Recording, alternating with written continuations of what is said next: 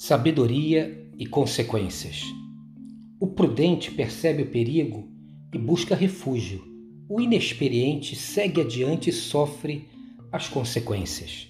Provérbios 22, 3.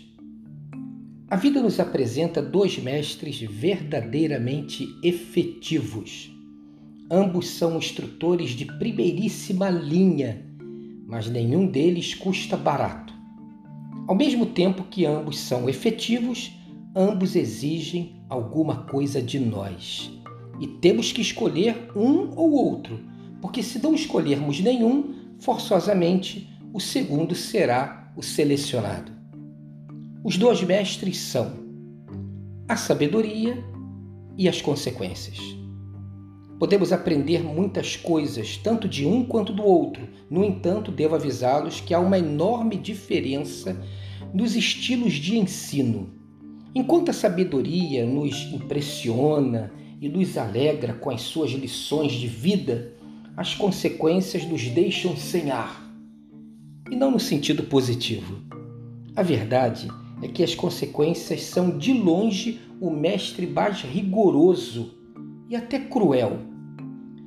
A matrícula e as mensalidades das consequências são extremamente caras. É verdade que ela nos ensinará bastante, mas no momento em que estivermos aprendendo suas lições, as lições das consequências, sua instrução nos custará muito. Pode custar nossa saúde, nossa família, nossas amizades, nosso emprego, nossa fé, nossa vida as consequências têm um enorme custo final. Por outro lado, a sabedoria tem um elevado custo de entrada e não de final, porque ela requer desejo, persistência, disciplina, obediência e tempo. Depois disso, porém, ela derramará em nós uma tremenda paz e uma abundante riqueza de vida. Sabe qual é a grande diferença entre o mestre consequências e o mestre sabedoria?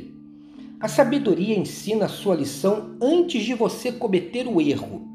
Já as consequências, por sua vez, exigem que você primeiro cometa o erro e só depois lhe ensina a lição.